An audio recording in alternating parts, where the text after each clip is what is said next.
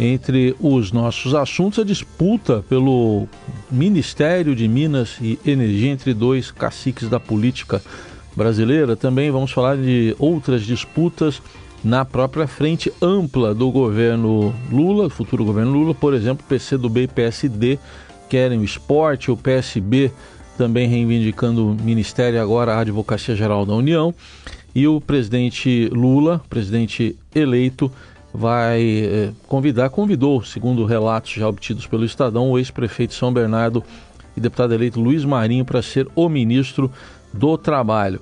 Vamos falar também sobre o Ministério da Saúde, o que, que pode acontecer com a pasta, enfim, alguns dos temas para essa conexão com os assuntos da política que vem com o Pedro Venceslau. Oi, Pedro, bom dia.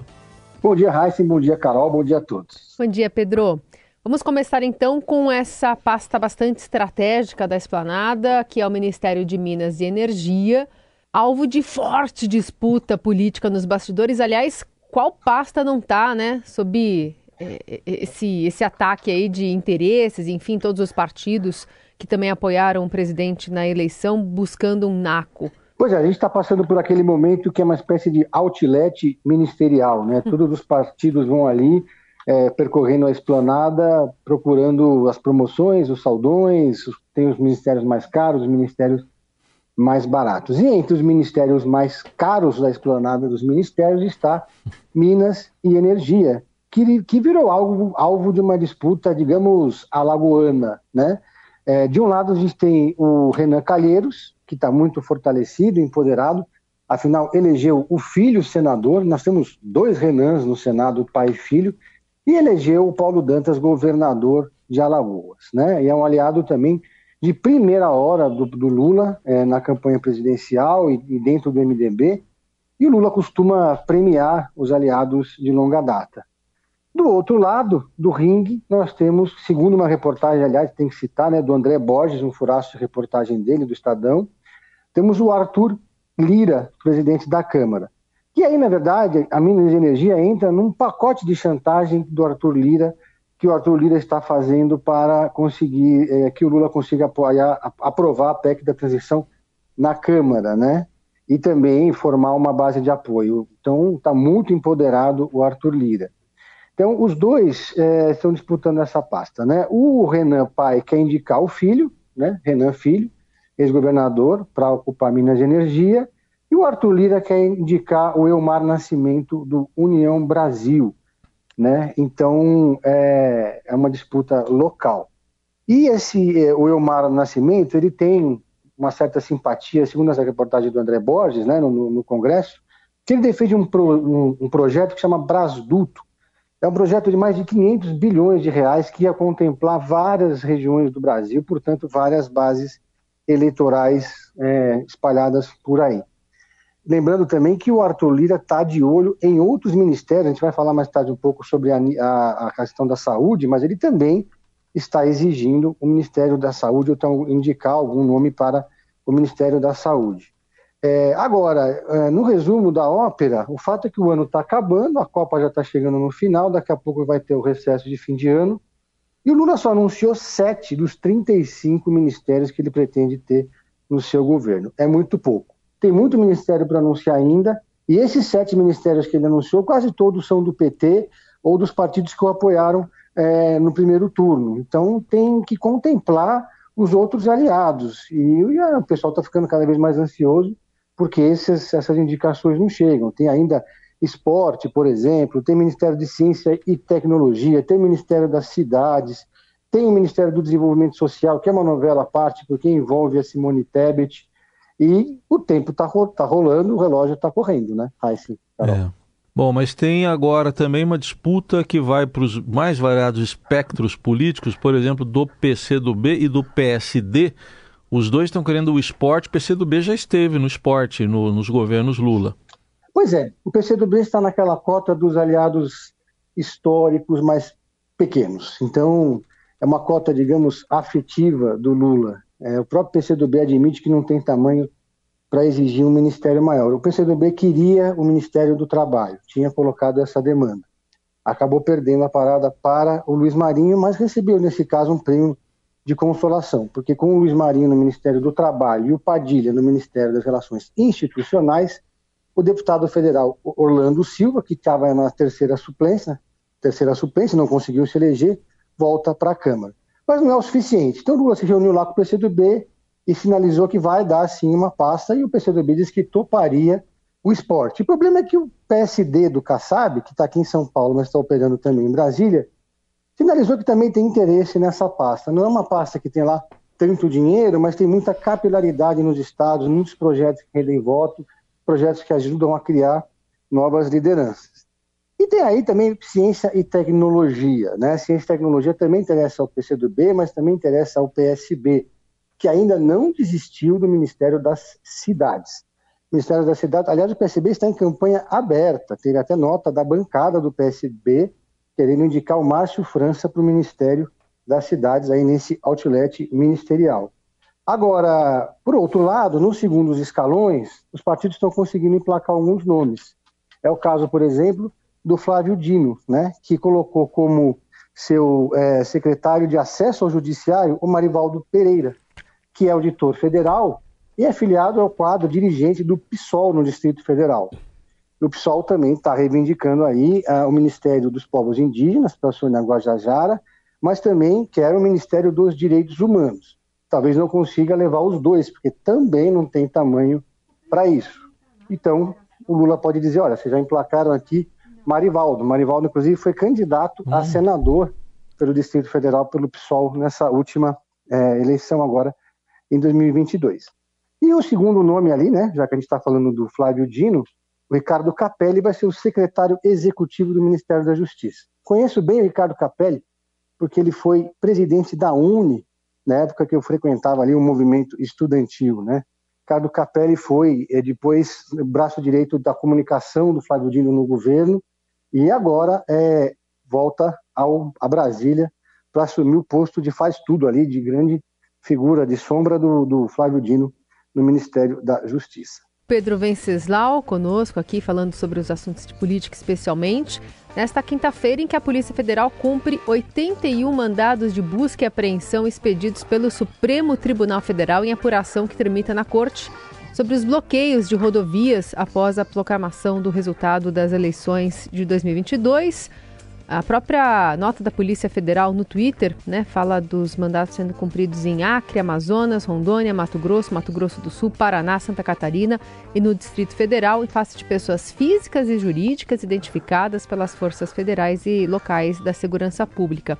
Pedro, você falava agora há pouco né, sobre Flávio Dino e sobre é, a atuação dele já à frente da pasta, né, apesar de ainda termos um governo até 31 de dezembro é, é uma, uma área bastante importante também por conta dessas interdições que ainda estão acontecendo, dessas manifestações em frente a quartéis, né? E há uma especial preocupação com a posse do Lula, né? O PT está fazendo uma campanha, espera receber mais de 200 mil pessoas em Brasília. Eles pediram, inclusive, é, ao, ao governo do Distrito Federal terrenos para receber esses acampados. Só que a transição, ela estava parecendo o Soldado Ryan. Vocês lembram do filme O Resgate do Soldado Ryan? Ah. Sim. Né? É. é. um, é, é uma transição que está completamente no território hostil. Porque de um lado você tem o governo do Distrito Federal, que não ajuda em nada, que é um governador bolsonarista, ibanês, que não prendeu absolutamente ninguém naqueles atos de vandalismo que gerou um espanto geral da comunidade política, jurídica e, e etc. Né? É, e do outro lado você tem o Palácio do Planalto, que é quem cuida de toda a estrutura da cerimônia de posse, que não está ajudando em nada, pelo contrário, só está sabotando a transição. E a grande preocupação é o que vai ser feito com esses acampamentos desses malucos intervencionistas violentos, já foi identificado que eles estavam por trás dos atos de vandalismo, que estão espalhados por Brasília, em frente aos quartéis, e que vão acabar se misturando com essa multidão que vai vir para a posse do Lula. É um verdadeiro barril de pólvora. Então, ninguém das autoridades tomou nenhuma iniciativa, apesar dos pedidos da, da, da, da, da transição, para acabar, com acabar com esses acampamentos, né? para ir lá, tirar o pessoal, mandar para casa. Então, precisou de novo entrar em cena o Alexandre de Moraes, usando as suas prerrogativas de ministro do STF, para fazer esse movimento, porque não é um movimento de acabar com os acampamentos, mas certamente vai ser, vai desestimular, vai diminuir ou vai abrir caminho uhum. para acabar com esses, com esses, com esses, com essas tendas verde e amarelas que estão espalhadas por Brasília, porque a preocupação Sim. central nesse momento é Brasília e também as estradas, né? Porque a gente tem aí um final de ano, férias, todo mundo vai pegar a estrada e ainda tem maluco fazendo bloqueando estrada pelo Brasil, né? Vamos esperar para ver se vai ocorrer o resgate do soldado Ryan. É, tem mais ministério aí. Vamos falar de capital e trabalho contemplados no ministério? Como é que é isso, Pedro? Luiz Marinho, petista histórico, sindicalista histórico, é um nome que agrada muito às centrais sindicais. As centrais sindicais foram as primeiras a pressionar o Lula assim que ele venceu a eleição, porque, enfim, é o berço político do Lula. Eles querem revogar pontos da reforma trabalhista, querem encontrar novas formas de financiamento para os sindicatos, que foram muito precarizados durante o governo Michel Temer, ainda mais depois no governo é, Bolsonaro, né, querem, rever, querem rever, por exemplo, a questão do imposto sindical, que as categorias possam definir em assembleia um valor do imposto, porque os sindicatos hoje estão absolutamente sem dinheiro. Digamos assim que são demandas legítimas, mas corporativistas, corporativas, né, dos, dos sindicalistas. E o mercado, sempre o mercado da Faria Lima, tem arrepios de ouvir que o governo vai rever a reforma trabalhista. Pois bem, Luiz Marinho é esse nome, mas outros partidos queriam esse ministério, acabou sendo o Luiz Marinho, que vai, que para a alegria dos sindicalistas, que inclusive já promete até ir para a rua, fazer, voltar a fazer grandes manifestações, né?